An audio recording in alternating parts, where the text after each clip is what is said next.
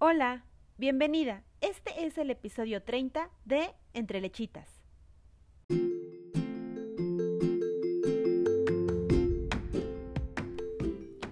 Hola, es un gusto tenerte otra vez aquí. Bienvenida a un episodio más de Entre Lechitas. Estoy súper emocionada porque este es el episodio 30. Nunca me hubiera imaginado llegar hasta aquí.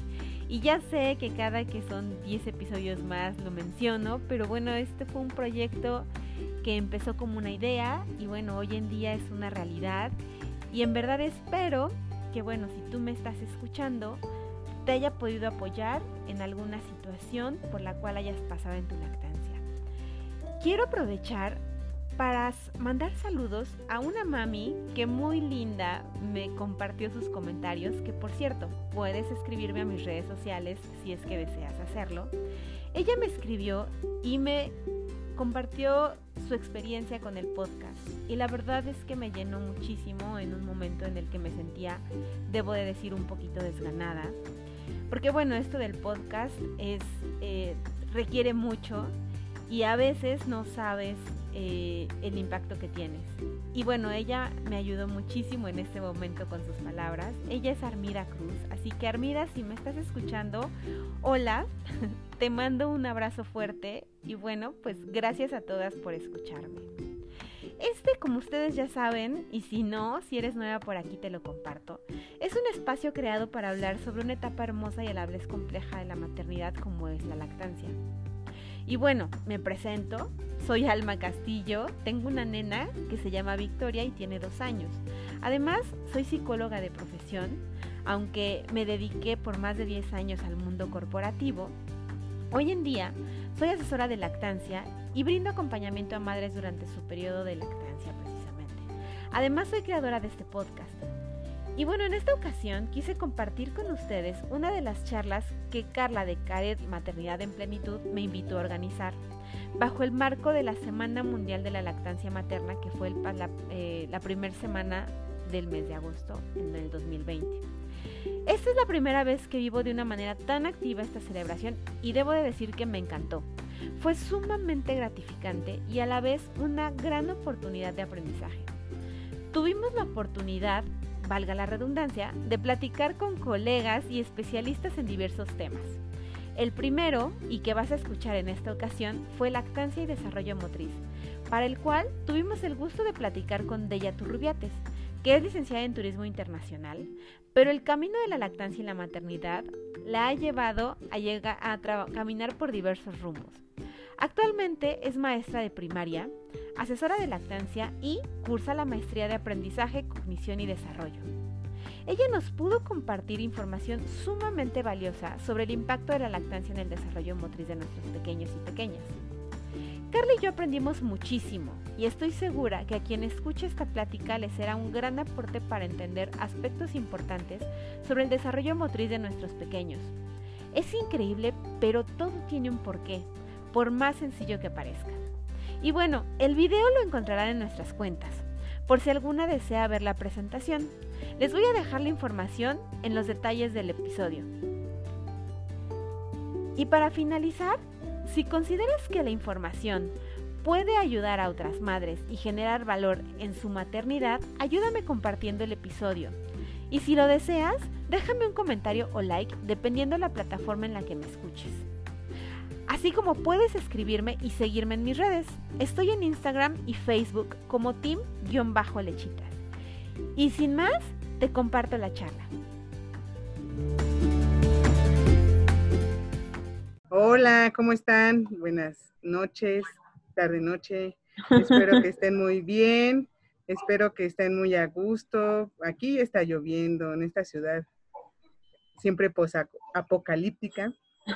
Está ya lloviendo bastante, pero pues estamos muy contentas, Alma, digo, voy a hablar por Alma y por mí, que estamos muy contentas de que nos estén mirando, de que estén conectadas, porque esto es algo que pues no puedo decir que ha sido un esfuerzo, creo que ha sido muy divertido y ha sido como parte de, de, de irnos haciendo equipo y ha estado muy bien cómo hemos estado como armando todo y es muy, es un festejo, es parte de una semana que es especial para todas las personas que nos ocupamos, preocupamos y nos involucramos en lo que es la lactancia materna, porque pues nos apasiona, nos apasiona mucho este tema de la lactancia y todo el amor que podemos transmitirles a las personas, a los bebés, el mundo en una época tan complicada como es esta.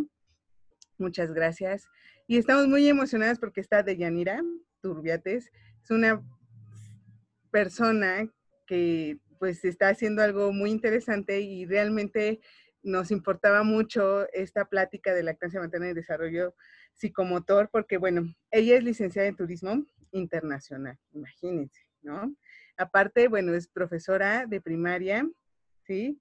Y además, eh, ahorita está estudiando una maestría de aprendizaje, cognición y desarrollo. Entonces, imagínense todo ese bagaje cultural y de vida que está detrás. Y aparte, bueno, tiene una historia de vida con la lactancia bastante intensa, como creo que la mayoría de las personas que se involucran en esto. Y nos emociona mucho que esté aquí y que estamos conectadas en dos Facebooks. Eso es increíble, ¿no? Entonces, pues vamos a darle paso a Deyanira para que nos empiece con su presentación. Muchas gracias por estar con nosotras. Realmente la magia de la conexión la hizo Alma, pero pues yo me siento muy feliz de que todo esté fluyendo muy bien. Por lo menos nos conectamos fácil. Eso estuvo re bien. ¿Sale?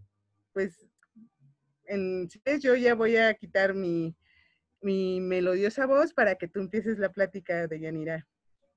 Gracias, Carla. Gracias, Alma, por invitarme. Ahí chequen, por favor, si hay algún comentario o algo, alguna pregunta, la pueden dejar ahí en los comentarios y ya Carla y Alma nos irán diciendo más tarde y respondemos las preguntas que tengan. Muchas gracias por la presentación.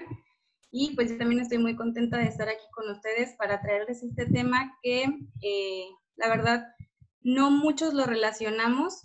Eh, yo estudio esto de la lactancia desde hace más de un año y sin embargo hasta ahora que estoy en la maestría fue cuando me cayó el 20 de cómo se puede relacionar con el desarrollo eh, motor de nuestros bebés. Entonces, bueno, en esta plática, no sé si ven ahí. Sí se ve, bueno, va un poquito retrasada la, proyección, pero eh, sí se ve, ahorita ya cambió. Entonces tú, tú, tú, dale. Ok. Bueno, vamos a ver, eh, vamos a hablar sobre los reflejos primitivos, qué son y para qué sirven en caso de que alguien no haya escuchado sobre estos. Eh, después vamos a pasar cuál es el impacto de la lactancia en la correcta integración de los reflejos primitivos y finalmente las consecuencias que puede tener el no integrarlos o no inhibirlos correctamente. Bueno, ¿qué son? Estos reflejos son los con los que nacen todos los bebés. Sirven básicamente para la supervivencia, pero también apoyan el desarrollo neuromotor del niño. Sirven como un entrenamiento para adquirir los movimientos voluntarios, porque estos reflejos son totalmente eh, movimientos involuntarios y estos reflejos deben desaparecer, todos los reflejos terminan desapareciendo. Desaparecen en ciertos momentos cuando el niño ya alcanzó la habilidad para lo que fueron, eh, para lo que están pensados, por así decir. Si no desaparecen, significa que hay algún eh, problema en el desarrollo del cerebro y pues hay que atenderlo. Entonces, bueno, como dice aquí, el no inhibir o no integrar los reflejos primitivos está relacionado con problemas motores y de aprendizaje, que aquí es donde entra todo lo que estoy estudiando, porque pues como ya les dijo Carla, soy maestra. Entonces esto a mí como maestra me ayuda a identificar si algún niño, aunque ya esté grande, por ejemplo, yo soy maestra de primaria alta, doy quinto, sexto grado, puedo identificar a estos niños que tengan algún problema y este, ayudarlos a integrar estos reflejos que a lo mejor no se inhibieron en su correcto tiempo. Entonces, estos reflejos que permanecen después del tiempo en que deberían de ser eliminados, se llaman reflejos aberrantes. Entonces, ¿qué impacto tiene la lactancia em, en cuanto a estos reflejos? La cosa con estos reflejos es que hay que dejar que el niño los viva. Están hechos para algo.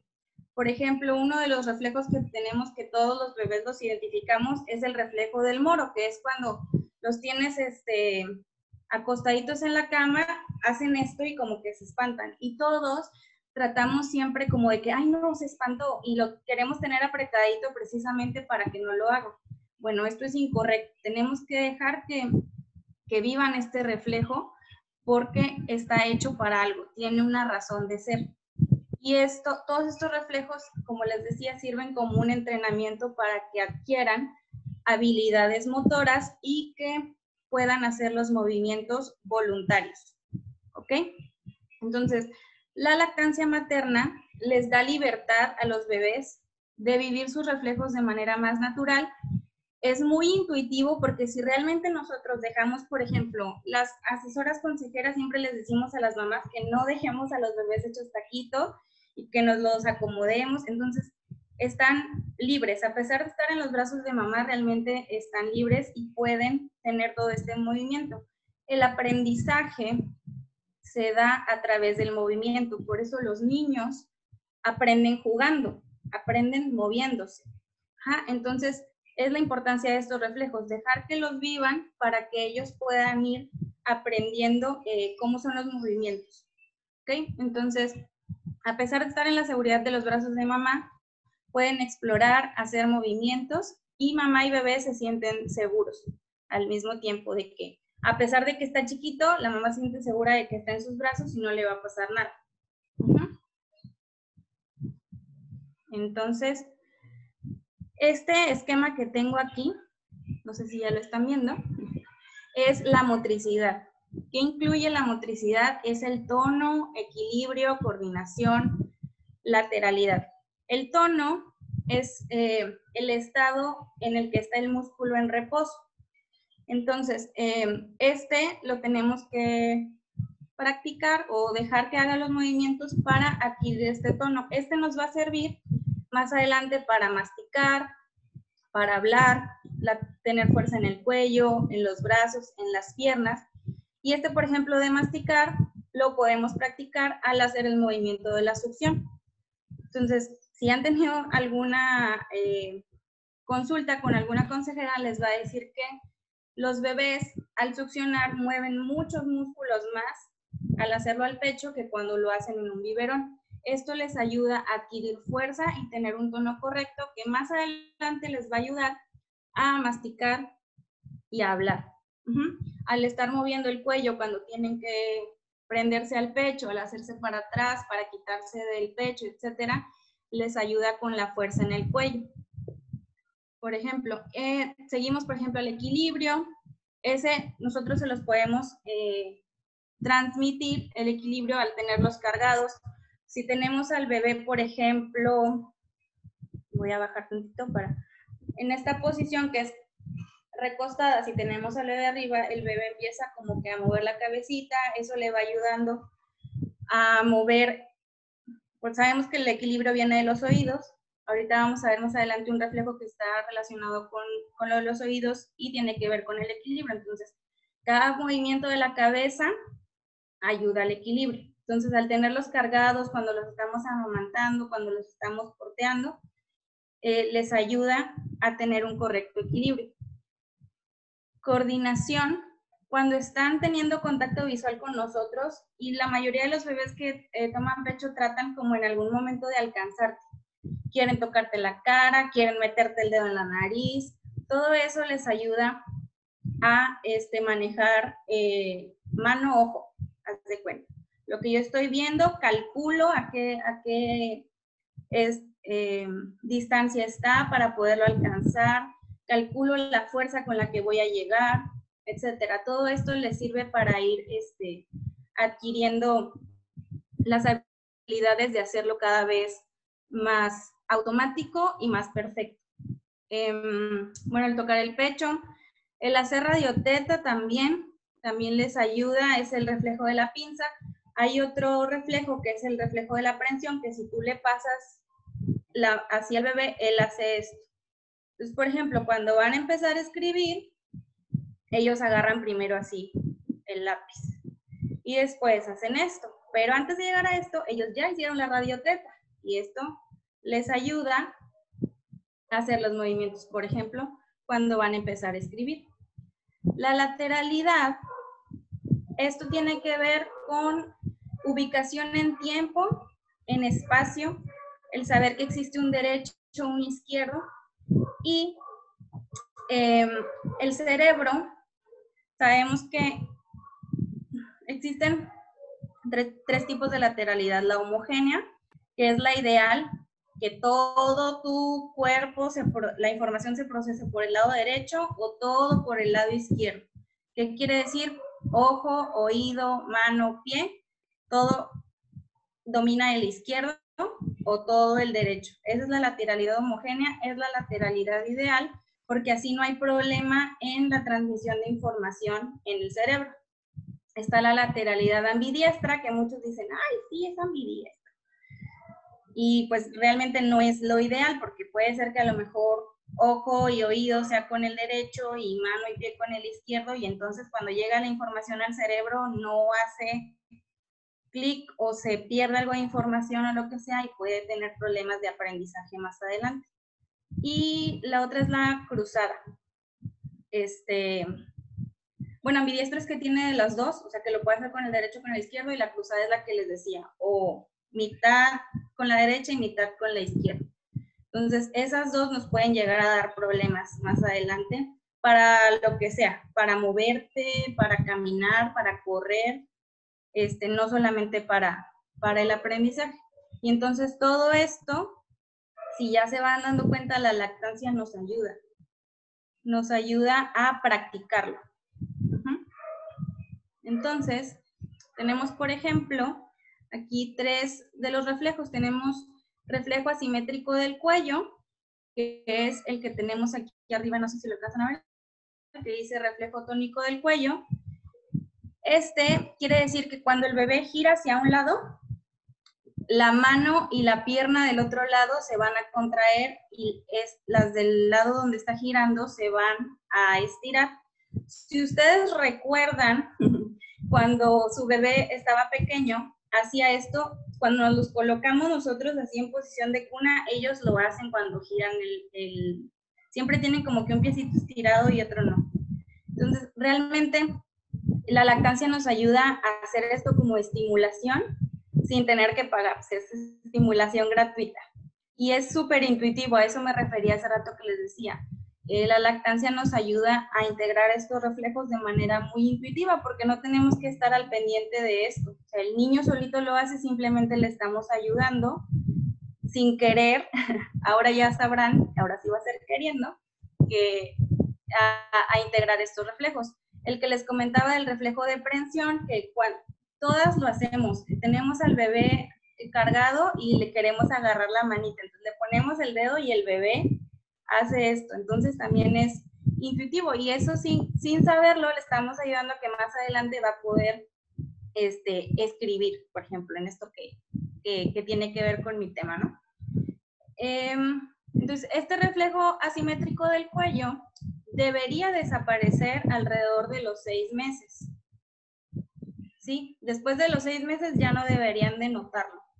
Si sigue habiendo, a lo mejor habría que este, llevarlo con un especialista, con el pediatra, que le haga una valoración para saber por qué no lo está haciendo. Igual es importante ver que este es un, como un tiempo más o menos. También hay que ver si el niño es prematuro o no y evaluar todo eso, ¿no?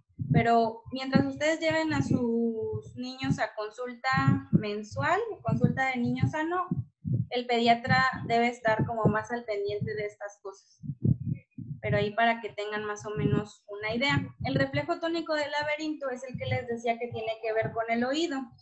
El laberinto está dentro del oído y es el que nos ayuda a procesar la audición. Y este desaparece entre los 4 y 6 meses porque hay un reflejo. Dame un momentito. Este, esperan un minutito. Sí, tuve, tuve. No te preocupes. historia de la vida de todas las que trabajamos en estas cosas. y somos mamás. y somos mamás y tenemos, estamos de cuarentena. Sí, no. Y, aparte ya son las siete, hora en que ya están más cansaditos y demás, entonces. Eh, sí, y además la hora bruja sigue siendo la hora bruja, aunque los sí. sí. Sí, es la hora que tiene De hecho, Victoria ahorita está jugando con su papá, pero yo creo que no va a tardar en quizá venir a, a, pedir algo. Bendito universo, la verdad, sí. Es que yo tengo una teoría. Lo que llega, yo siempre pienso que, que a la hora que empieza a oscurecer los niños se ponen inquietos porque la oscuridad simboliza biológicamente peligro. Claro, ah, ah más sentido. Claro, es como un, tengo que hacerme presente para que estén más alerta de mí, porque si no, me come el depredador. Ya llegó. Exacto. muy bien, muy bien, no te preocupes. No, tú sigue, no pasa nada. Bueno, ya que este reflejo tónico del laberinto está relacionado con el oído, se eh, inhibe alrededor de los cuatro o los seis meses. Esto porque puede ser hacia adelante o hacia atrás. Entonces, a los cuatro meses, no me acuerdo si es el que se inhibe hacia adelante o hacia atrás, pero haz de cuenta que si el bebé hace la cabeza hacia adelante, se activa un reflejo y si lo hace para atrás, se activa el otro.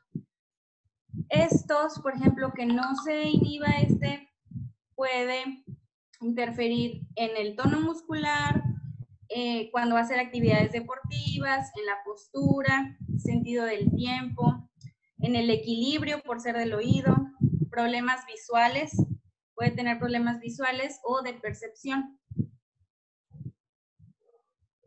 Y, ah, bueno, este arriba ya no les dije, el reflejo asimétrico del cuello puede tener eh, consecuencias en el equilibrio, tener una lateralidad cruzada, en el arrastre, ahí lo podemos identificar cuando empieza a, a gatear, puede tener ahí dificultades y movimientos homolaterales, que estos son cuando empiezan a caminar. Normalmente hacemos la marcha cruzada, que es un pie y el otro brazo es el que movemos, y si no empiezan a caminar como así, como los soldaditos de Toy Story, es la, la referencia que se me ocurre más fácil para que me entiendan.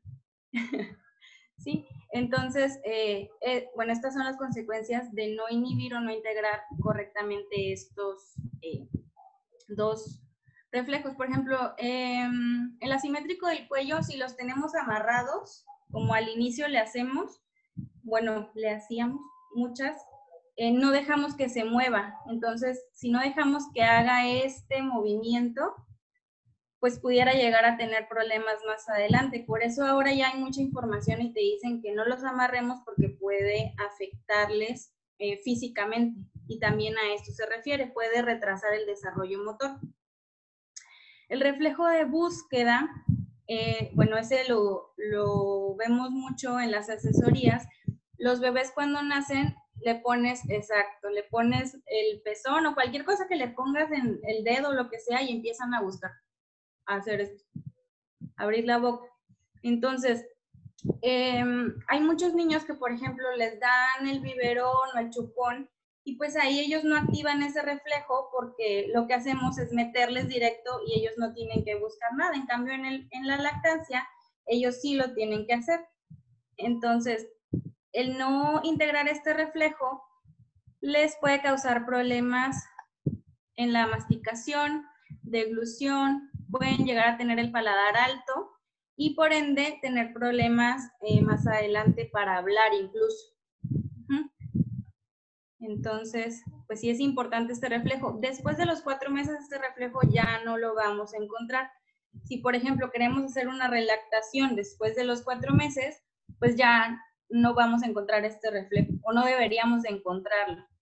Si no está bien integrado, probablemente lo hagamos y hay que practicarlo para que el niño lo pueda integrar correctamente y más adelante no tenga estas consecuencias. ¿Ok? Y bueno, hasta aquí mi reporte.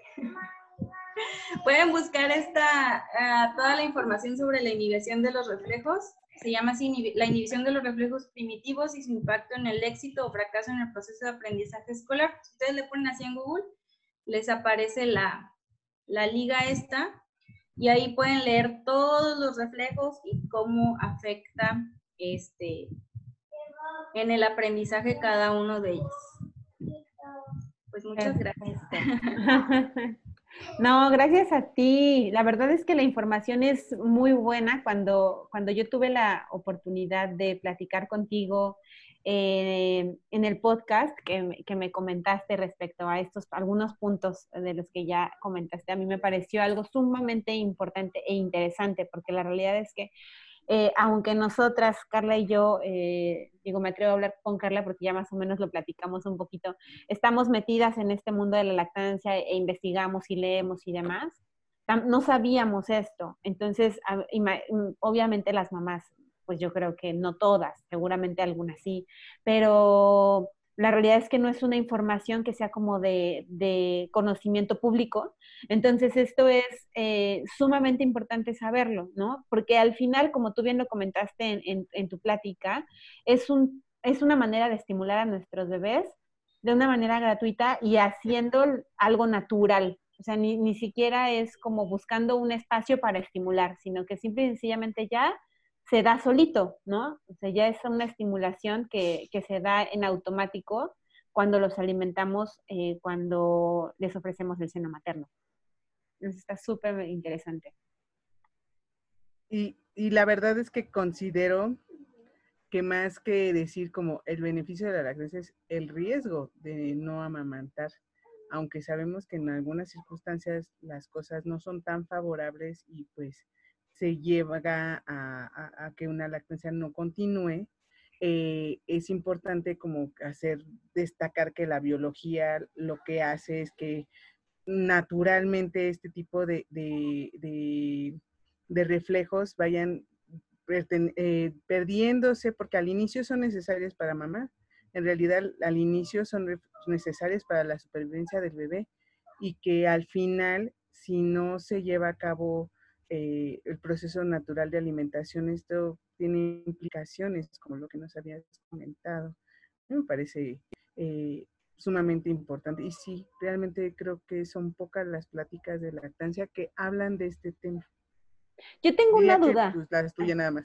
Perdón, de ya eh, Yo tengo una duda. Mm, por ejemplo, sabemos que uno de los riesgos de la fórmula es que obviamente hay pueden haber infecciones de oído recurrentes o enfermedades de oído. Digo, esto es algo de lo cual tú, tú sabes perfecto. Pero mi pregunta es, si uno de los reflejos es, eh, está ligado al equilibrio y el equilibrio viene del oído, ¿no? de, las estructuras internas del oído, puede haber una repercusión en este reflejo por el hecho de tener este tipo de, situaciones presentes cuando un bebé es alimentado con leche de fórmula y que presente infección, otitis y este tipo de, enfermedades? Y las, eh, las infecciones recurrentes pues sí, cada vez son más difíciles porque empiezan en el oído externo, se van al medio y se pueden ir al oído interno, que es donde está el laberinto, que es donde vemos lo del equilibrio y eso. Entonces, claro que sí, sí puede tener eh, repercusiones si no tratamos a tiempo. En mi caso, como te comentaba, yo tuve a mi niño con una infección muy fuerte en el oído, no la habíamos detectado porque estaba tan chiquito tenía cuatro meses, estaba tan chiquito que no, pues no hablaba, la verdad, y ni se quejaba ni nada, a pesar de que te digo que estuvo a nada de una meningitis, este, pues no nos dimos cuenta. Entonces, por eso, y eso que yo llevaba a mi niño a consulta mes con mes. Entonces, realmente su, su infección avanzó muy rápido, muy rápido. Sí, claro. Ok, y, otra cosa, por ejemplo, es, es, mi caso y es una duda porque e, este reflejo del, ya sabemos, la radioteta, que por lo menos en lo personal es algo muy incómodo. Entonces, yo sí logré eh, inhibirlo, o sea, yo sí logré que mi nena no lo hiciera, ¿no?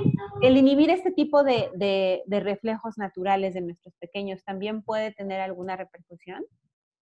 Pues no, siempre y cuando lo practiques con otra manera. Por ejemplo, si ella hace BLW, pues ella le pones ahí los frijolitos o lo que sea y ella la practica. Entonces, realmente no. Mientras la practique de otra manera, no. de repente creo que se vuelve un tema de saber, o sea, de, de, saber con qué, o sea, en cuanto tú eh, como que entiendes el concepto, en ese momento como que dices, ah, bueno, no lo hice aquí, pero lo puedo lograr de esta otra forma, ¿no? Creo que eso, eso es importante. Sí. Yo tengo una pregunta.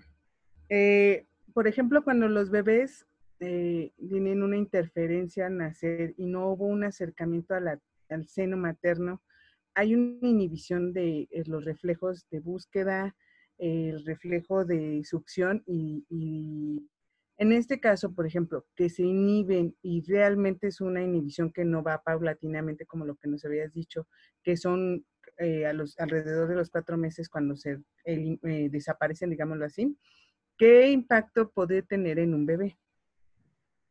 Pues sería eso, lo, que les comentaba más adelante. Puede tener em, déjame buscar otra vez la representación para no mentirte, porque luego mezclo todos los reflejos. En el reflejo de búsqueda, pues le puede afectar la masticación, la deglución. Si le introducimos inmediatamente el biberón y nunca va a tomar pecho, si es cosa de que mientras esté en el hospital y le hacen, eh, no lo dejan integrar estos reflejos, este, durante dos o tres días, pues no hay problema. La cosa sería este, hacerlo llegando a casa y hasta el momento en el que el bebé ya adquiera las habilidades eh, motoras necesarias o el entrenamiento correcto para después poder desarrollar el habla, la masticación y una deglución correcta. Eh, si no lo integramos nunca, pues sí puede llegar a tener todos esos problemas y sobre todo, por ejemplo, con el biberón o con el chupón, pues se le puede deformar el paladar y más adelante vamos a tener problemas de habla. A mí, eso me llamó, a mí eso me llamó muchísimo la atención, lo del paladar alto.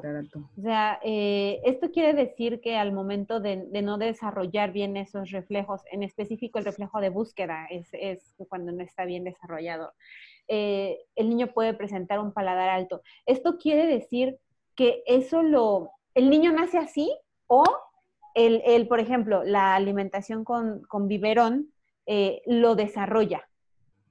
Pues la las dos cosas. biberón lo desarrolla. Puede ser que nazca así, y bueno, ahí ya este, habrá que verlo con su pediatra, pero sí, definitivamente el biberón puede hacer esto, porque a fin de cuentas, pues nacen, están súper tiernitos, o sea, apenas se está formando todo. Claro. Este, tienen más huesos que nosotros, entonces, este, porque apenas están integrando todo.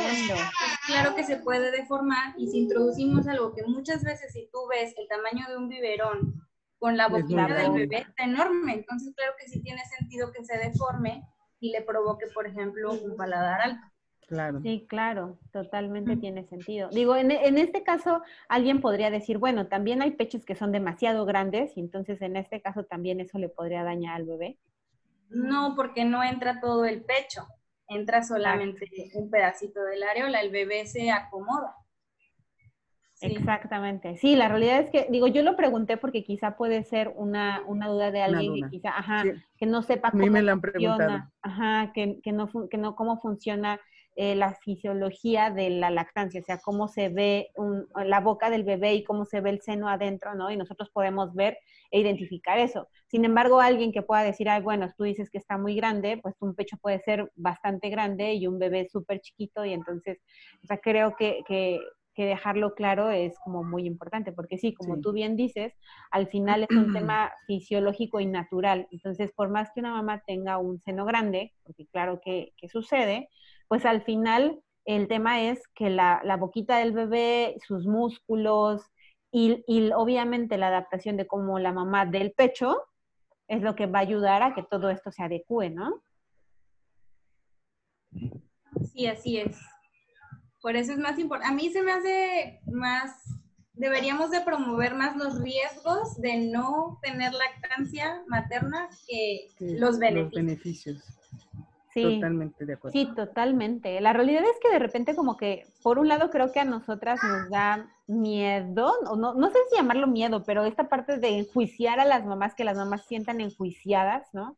Porque la realidad es que es un hecho. El otro día yo hice justamente Posterior a la publicación de tu episodio de ella, yo hice una publicación de una de las tareas de Pilu respecto a, obviamente, los riesgos de la fórmula. Y alguien me escribió que esa era una información inadecuada porque podía hacer sentir mal a una mamá que por diferentes razones no haya podido lactar. Y obviamente tiene toda la razón en el sentido de que a veces eh, no contamos con las herramientas suficientes o muchísimas situaciones que se suceden para que, para que no pueda amamantar a la mamá.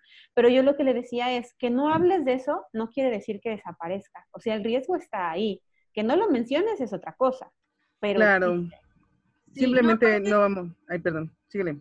Depende más realmente lo que le hagas sentir. Si tu, si tu publicación fue totalmente informativa, tiene mucho que ver con cómo se sienta la mamá. Entonces, claro. Y tú te, te lo digo yo, que pues como sabes, tuve una situación muy complicada con mi niño que fue prácticamente lactancia artificial y tuvo todos estos problemas de infección de oído, neumonía, dermatitis, etcétera, todos los riesgos. Si no hubiera yo encontrado a lo mejor una publicación como la tuya, no hubiera sabido nunca y a lo mejor lo hubiera repetido con mi niña. Entonces, más bien depende de qué tan abierta esté la mamá, pero la información tiene que estar ahí. Cuando yo tuve a mi niño, esa información no estaba y yo la busqué y no la encontré. Entonces, este, pues, preferible que esté a que no esté. Sí, preferible que sobra que falte. Sí. Y es que es muy difícil eh, exactamente tocar este tipo de temas con, con una mujer que siente exactamente esas emociones de fracaso, aunque no sea tal cual. Eh, es, es complicado. Mami, ¿me pone esto? Elena, sabes que estoy trabajando, ¿no? Ven, tiene seis años y lo sigue haciendo, o sea que esto nunca acaba. Ya sé. No pasa nada. No, ya lo sé, siempre es lo mismo. Pero bueno, eh, lo que voy es, en realidad, pues sí son riesgos si no, no estaríamos hablando de problemas de salud con COVID, diabetes, obesidad, a base de, pues, que realmente eh, se, es más fácil que alguien tenga ese tipo de enfermedades, que el riesgo aumenta cuando no hay lactancia. Desafortunadamente quisiéramos que todos lo hicieran, pero a veces hay situaciones que no les favorece y ahí es cuando tenemos que pues tener como pues la negociación realmente como para que ellos no se sientan agredidas. Eso es muy complicado. A mí también me ha pasado muchas veces y no, al final no es la intención, pero bueno, sí es cierto que la información ayuda y ayuda mucho. Sí, yo creo que muchas de nosotros si no hubiéramos tenido una página o algo que nos hubiera indicado qué hacer, que realmente no estábamos tan mal con querer amamantar, no estaríamos aquí, ¿no? Sí, exacto, la realidad es esa, totalmente. Y, al final el tema es que justamente, mm, pues la naturaleza está hecha para que se dé así, natural.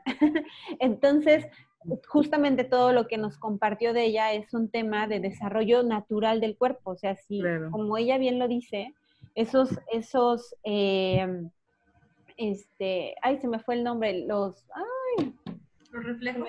Ajá, perdón, se me fue la palabra. Eh, si los reflejos deben de irse en cierto momento. Esto quiere decir que el bebé, o sea, se van cuando el bebé ya no los necesita, cuando el bebé ya pudo adaptarse a su medio, cuando el bebé ya pudo adaptarse a diferentes situaciones de su desarrollo, o sea, que su desarrollo se está empezando a, a completar, ¿no? O obviamente conforme va avanzando la edad y el, el, mismo desarrollo pues se van a ir modificando, pero al final eso es una parte natural, o sea, tan natural que ni siquiera tenemos que hacer en teoría nada para que esos reflejos eh, se vayan o se integren a una acción eh, completamente distinta, ¿no?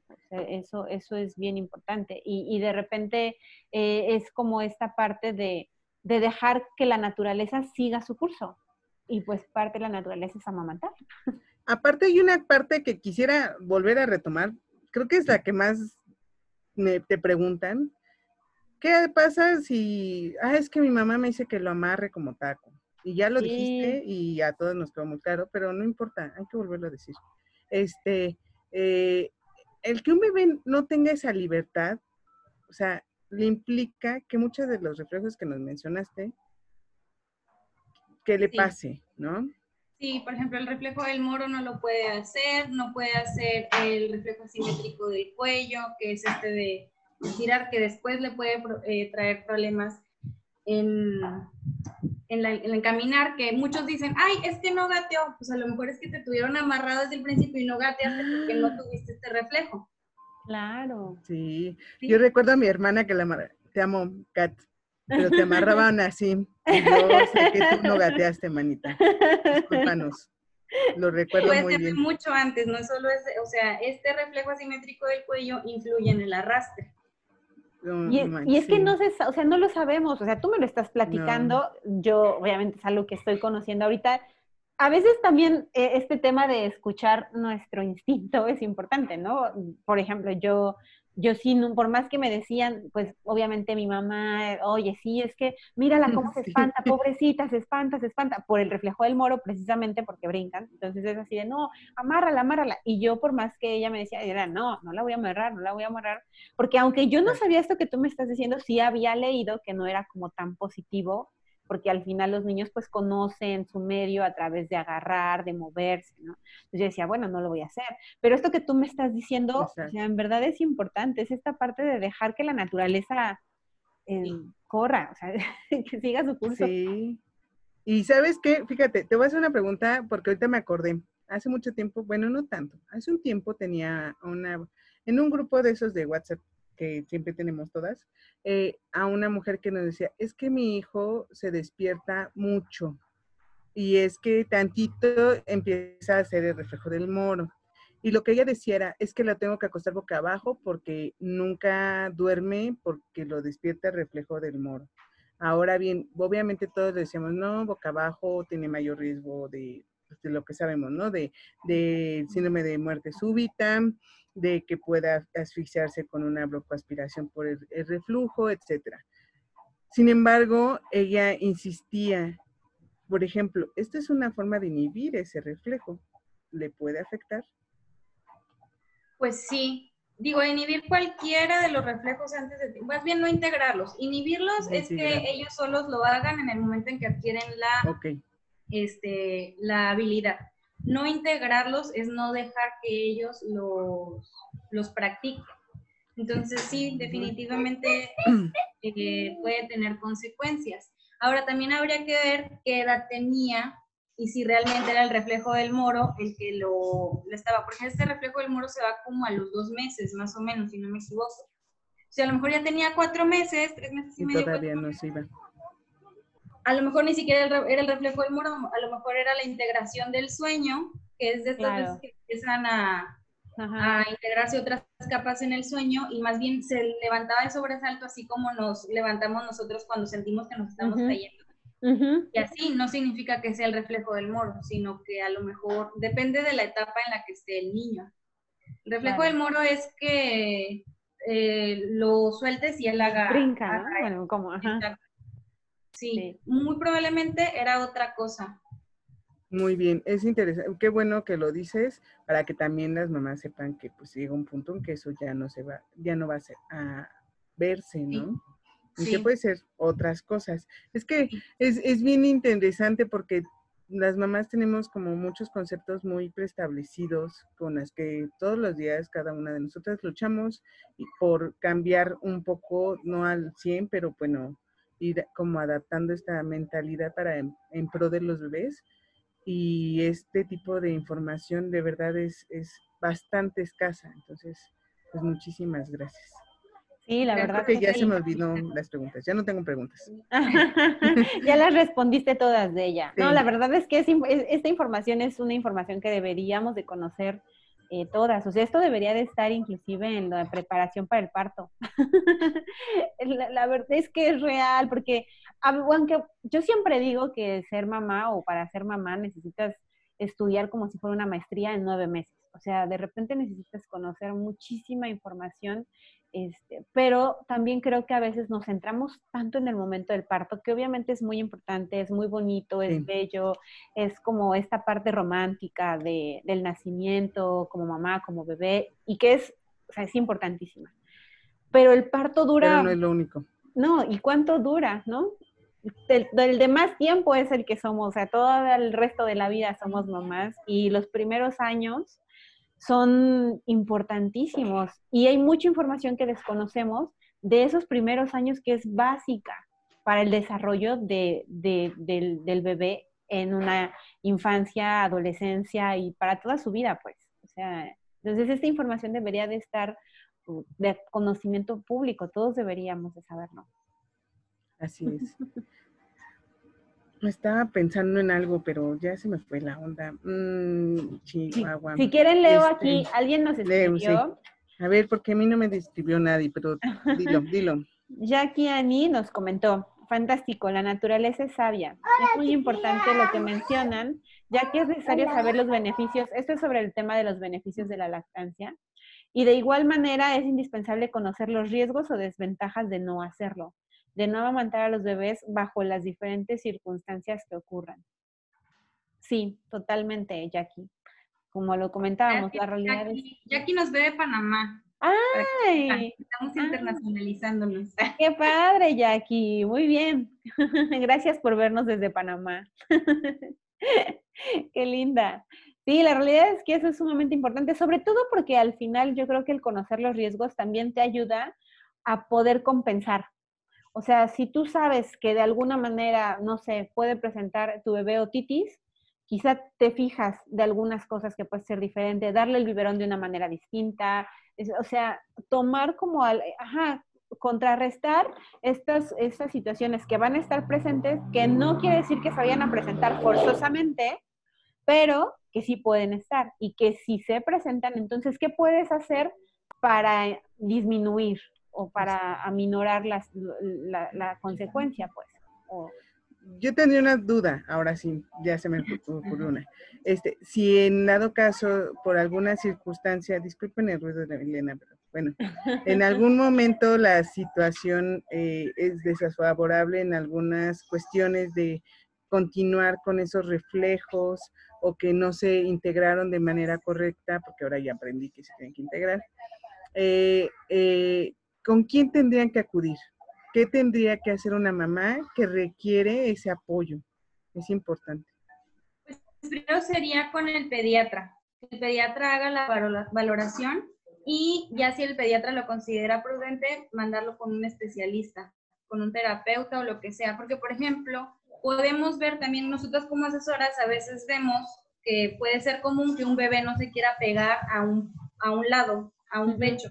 Y eso puede ser porque a lo mejor tiene un problema de tono y no le permite girar el cuello. Entonces, habría que decirle a la mamá que vaya a valoración con el pediatra, que eh, evalúe el tono muscular del bebé y si lo consideran eh, importante, este, que vaya a terapia. Qué interesante, porque bueno, yo lo que siempre había escuchado hasta este momento es que es normal que algunos bebés eh, solo quieran mamar de un solo seno. O sea, que se acomodan de esa y de ese solamente quieren tomar y que es completamente normal y no pasa nada. Entonces, oh, puede ser un poco amarillo, por lo que tú me estás comentando. Sí, sí, porque eso tú lo puedes ver también si el bebé lo tienes acostado en la cama y solo gira para acá y para acá gira así y no mueve este lado, a lo mejor, y justo es ese lado hacia donde no se quiere pegar, pues a lo mejor sí es un problema de tono. Qué interesante. Es muy importante que las mamás anden al pendiente de eso. De verdad es que casi no lo vemos. ¿eh? Pues más bien no lo vemos, me atrevo a decirlo. No, yo ni, si no fuera por esto, pues yo ya creo que ya mi hija ya ni me hubiera dado cuenta de eso. Pues sí, Es que luego pensamos que es por lo que pues ya muchas causas, ¿no? A lo mejor el sabor de la leche es diferente, porque está un poco más salado, a lo mejor, pero pues ahora que vemos esta parte podríamos decir, bueno, este, pues ve así, hacia dónde está volteando, si no tiene esa parte. O sea, es, es importante tener como la información precisa para que ellas actúen, porque creo que es muy importante esto. Sí, totalmente. La realidad es que sí. Pues creo que ya, ya estamos cerrando. No sé si alguien quiera, demos unos minutos a ver si alguien quiere hacer alguna pregunta para cerrar. Este, pero en verdad, mil gracias por aceptar de ella nuestra invitación, por querer compartir esta información que es súper valiosa, la verdad, para todas las mamás. Entonces, mil, mil gracias por regalarnos estos minutitos y compartir todo lo que sabes.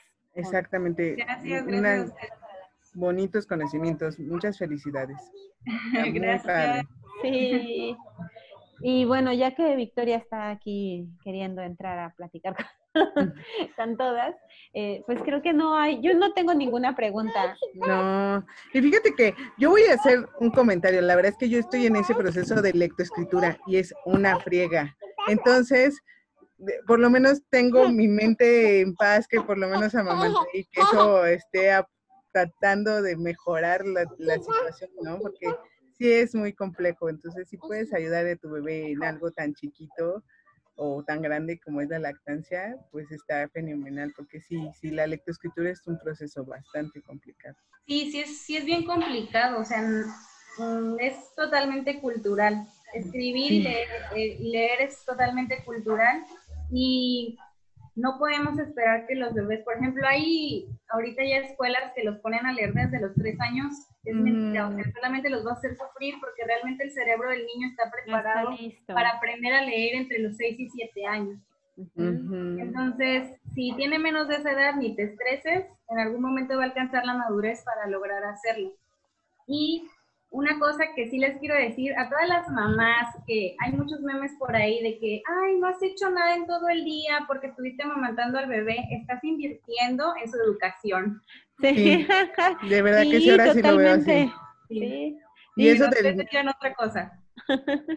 del mantra de todo llega a su madurez, todo llega a su madurez, eh, lo tiene que uno que aprender desde que nacen. Es algún día van a madurar, algún día van a madurar. Esto va a llegar en algún momento porque sí, tiene Oye, mucho. también, por ejemplo, el reflejo de succión, este, les digo, si leen ahí el, el artículo que les pasé, dice ahí que hasta el año se inhibe.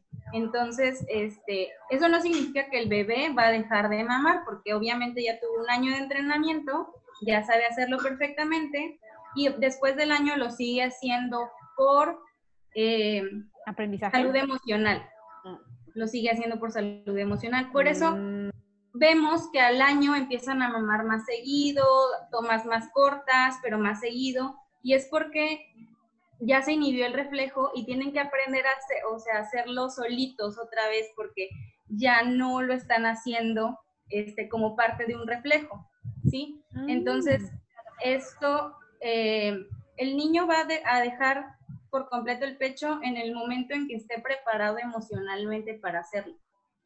Si nosotros nos encargamos de cumplir sus necesidades emocionales, se va a destetar más pronto, aunque sabemos que Ah, la edad antropológica es entre los 3 y los Sí, sí, 7 los siete años, años. En cualquier este punto puede ser, pero si tenemos todas sus necesidades emocionales cubiertas, lo va a hacer más pronto, porque, como les digo, los niños mayores lo hacen por salud emocional. Yo tengo una pregunta, bueno, una pregunta tal vez afirmación, pero eso tiene entonces que ver con, con esa situación que se va dando después del año, que los pobres niños, las mamás, empiezan a sentir como más incomodidad con la lactancia porque ellos a veces ya no maman igual y las lastiman. Es como si estuvieran regresando al inicio y todavía los dos años que se intensifica un poco más, pues es Sí, un sí lo saben hacer, pero también en esa época sucede la dentición, entonces también tienen que aprender a mamar otra vez con los dientes. Sí, Entonces, Hacen esto, pero ahora les estorban los dientes, entonces Claro. les molestan. Entonces, entre los dientes, la inhibición del reflejo, si hubo algún cambio, no sé, yo creo que esto lo pueden confirmar todas las que estamos ahora en cuarentena, todos los niños empezaron a mamar mucho más. Y y es, y es totalmente emocional. Entonces, este, pues sí, nada más tener eso en cuenta, que también el reflejo de succión se inhibe y en algún momento el niño lo va a dejar solo cuando, como les decía, logren esta madurez emocional. Muy bien, muchas gracias. Eso fue una gran aportación, sí, muy interesante. sumamente Qué bueno que no tuve cuarentena cuando me dijeron una niña, porque yo creo que me hubiera puesto a, a llorar todo. Sí, la realidad es que sí, este tema de la demanda, ahorita que Es hemos estado intenso. encerrados, ha sido todo un, todo un tema, ¿no? Pero fíjate que justo eso, yo apenas tomé un, un- un taller este, sobre la lactancia en niños mayores y con Maggie Raudés, muy bueno, pero justamente comentaba sobre el, el tema de, del cambio del, de, de la mordida del bebé, bueno, del agarre del bebé y que de repente, ajá, se lastiman otra vez y demás. Pero esta Y parte no la sabíamos. exactamente, esto que tú comentas, yo no lo sabía, que la verdad es, es, es muy, muy bueno, ¿no? Porque además también te hace sentir como un poquito más calma cuando, porque cuando empiezas a, tener, bueno, yo creo que todas lo vivimos ya aquí, cuando te empiezas a tener esos momentos en el que están, quieren hacer tomas más cortas, pero súper seguido y como que en ese momento no entiendes, pero cuando empiezas a entender las razones y el trasfondo de todo lo que está sucediendo, como que puedes ser un poquito más empática y más comprensiva y de repente sí estresarte, pero de repente como entrar en calma de decir, bueno, es un proceso, es parte de su proceso de crecimiento, de maduración y va a pasar como todo lo demás, como que te ayuda a comprenderlo de una muchísimo mejor manera. ¿no? Sí. Sentirte más tranquila. Entonces, Ay, sí, qué bonito. sí, Todo tiene una razón y un porqué. Es que biológicamente todo tiene una razón y un porqué. Y lo que pasa es que nosotros queremos todo meterlo a la razón y ese es el problema, caray. Pero bueno, Sí, totalmente. Oye, muchas, muchas personas, bueno, aquí están, sí, gracias, y te están felicitando por el tema, dicen que excelente información, les encantó el tema que nos compartiste de ella. Entonces, Gracias. mil, mil gracias. La realidad es que eh, a mí también me fascinó y, y bueno, yo tenía esta plática pendiente contigo y qué bueno que se dio bajo este marco. Ay, yo ya Entonces, tengo muchos mensajes, no los había visto, ya que hice algo mágico con mi teléfono. Espérenme tantito, no me, no se vayan, no se Ah, vayan. no, no, de una vez, de una vez. De. Una vez, vale. Dice eh, Juno, la tarea, bueno, Brenda dice que radioteta po- se podría practicar más adelante con pinzas en una clase de estimulación temprana. Eso No ya lo había mencionado. A ver, que si se puede practicar el radioteta con, con, eh, haciendo con en estimulación temprana la pinza, que es lo que había Sí. dicho. Sí, no necesitas ir a estimulación temprana realmente. O sea, si pones a practicar al niño, lo puede hacer él solo. Si no tiene ninguna condición que amerite la Sí. estimulación temprana, la verdad. no como lo- dices, como dices tú, o sea, por ejemplo, cuando le das de comer, si le das eh, chícharos, si le Sí. das eh, Frijoles. moras, frijoles, o sea, cosas chiquitas que, te- que justamente le exijan hacer esto, es ya Sí. con eso, ¿no? Sí, eh, es que Aline pregunta que cuál es radioteta y, y Ah, Brenda, le digo, no, es que es, radioteta es que está la mamá tomando, bueno, dando lactancia y el bebé está tomando y del otro lado está ahí en el pezón incidiendo, que en realidad lo que hace al pezón es como estimular la producción de oxitocina para que le salga con un poco más de fuerza la leche. Y pues ahora que entendemos que están dejando de succionar con esa parte de reflejo, pues ahora entiendo por qué hacen más eso después del año, porque es como se desesperan un poquito y pues es para Sí. que le salga más, ¿no? Eso me quedó clarísimo ahorita. Ah, dice, eh, el, el paladar eh, alto o ojival es igual. Sí. Sí, yo también creo que sí. El paladar alto o Pero- ojival. pero ¿es el ojival, mismo? pero el ojival creo que ya sería más un, una- un tema más genético, ¿no? Porque ese sí es como todavía muchísimo más pronunciado, o sea, sí es como más alto de lo normal, creo, no sé. No sé, bueno, pero este quien lo comentó eh, ya acudió con su odontopediatra y lo van a estar trabajando, pero era su duda. ¿sí? Ah, ok. Ok. Eh, Elsa Cortés, muchas gracias a todas. Información muy valiosa. Gracias, Elsa, por vernos. Eh, Isabel Contreras, excelente comentario porque en este momento estoy así. Muchas gracias, ¿no? Pues a ustedes. Y pues varias, yo tuve 21 personas en mi página, no sé cuántas tuviste tú. Eh, como 25 en promedio. Ah, pues está bien, bueno, para mí es como un montón de gente. No, para mí también está excelente. La realidad es Sí, que creo que fue una charla súper buena, me Sí, encantó. Muy bonita. Y Yo la sí. voy a, la voy a, la grabé, entonces luego se las voy a compartir para que la podamos compartir cada una en nuestras cuentas y quien quiera pueda seguir accediendo a ella en, en otras, eh, desde otras plataformas. Entonces ya, ya la estaremos, la estaremos Mm. compartiendo. Ya sus, los niños están reclamando a sus Sí, ya, madres. Creo ya, que ya, ya, es hora de irnos. Mi hija no me viene a reclamar porque el teléfono está haciendo su trabajo de nana, tristemente, pero no se preocupen, de repente se acuerda. Pero sí, sí es esto. Y ya nada más un último comentario que Gracias. me hicieron por acá respecto a lo que estábamos platicando de cuando los bebés este, eh, están listos para destetarse y la lactancia después del año, decían que si puede ser más una succión no nutritiva de contención. Pues sí, ¿no? en algún momento podría ser también esta parte de la succión este, no nutritiva, pues parte de, ¿no? Sí. Yo creo que sí es nutritiva al inicio, ¿no? Porque les da tranquilidad, les da...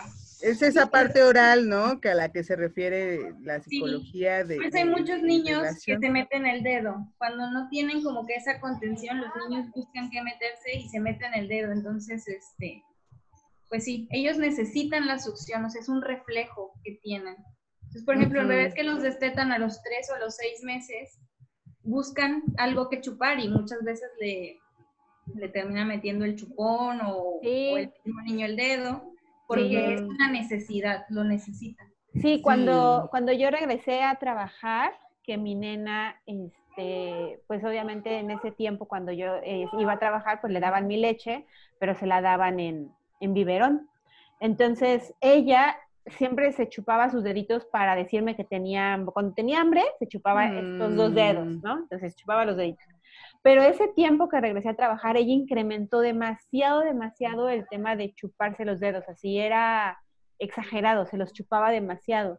Cuando estaba yo no tanto, pero cuando estaba, ajá, exactamente, por lo mismo que tú estás compartiendo, era un tema de, de que necesitaba esa parte de contención y pues no estaba yo, no estaba el pecho para dársela, entonces pues ella utilizaba los deditos. Y una vez que yo estuve ya con ella todo el tiempo, lo dejó. Adiós deditos. Ya no, ya no los, los, los dejó, ya no volvió a, a chuparse los dedos. De repente, que otra vez. Ajá, sí. Bueno, la verdad es que yo sí, pues el primer tiempo de, de, mi hija, el primer año, realmente pues estaba de 24 por 24 pegada, conectada a la teta. Si no, no hubiéramos sobrevivido, ¿no? mi plaza sí estaba muy pasada de lista, entonces no hubiera llegado a tanto. Eh, pero eh, fíjense que pues yo mi mamá, es, la verdad es que con toda la mejor intención del mundo me regaló un chupón así de toma, pónselo y mi hija nada más lo metía así. Él escupía, pero obviamente pues si le daba el pecho ahí se quedaba.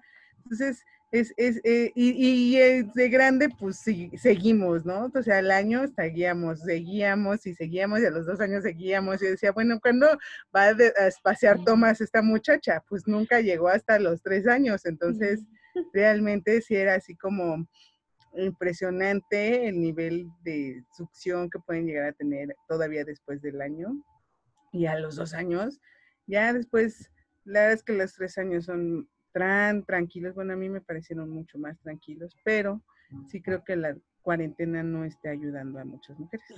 Sí, ya sé, ya sé, pero bueno, ya, ya, justamente creo que eso nos va, e, e, ese tema lo vamos a platicar todavía muchísimo más a fondo mañana, que va a ser la charla sobre eh, lactancia en niños mayores y agitación por amamantamiento, porque justamente tiene todo que ver con el tema de la alta demanda, ¿no? Sí, exactamente. Pues muchas gracias. Estoy muy contenta, muy feliz. Estas cosas son una chulada. Gracias. Eres una bella, Deyanira. Cuídate mucho. Gracias. Muchas gracias. Cuídense mucho. Linda noche. Gracias a todas las que estuvieron aquí conectadas.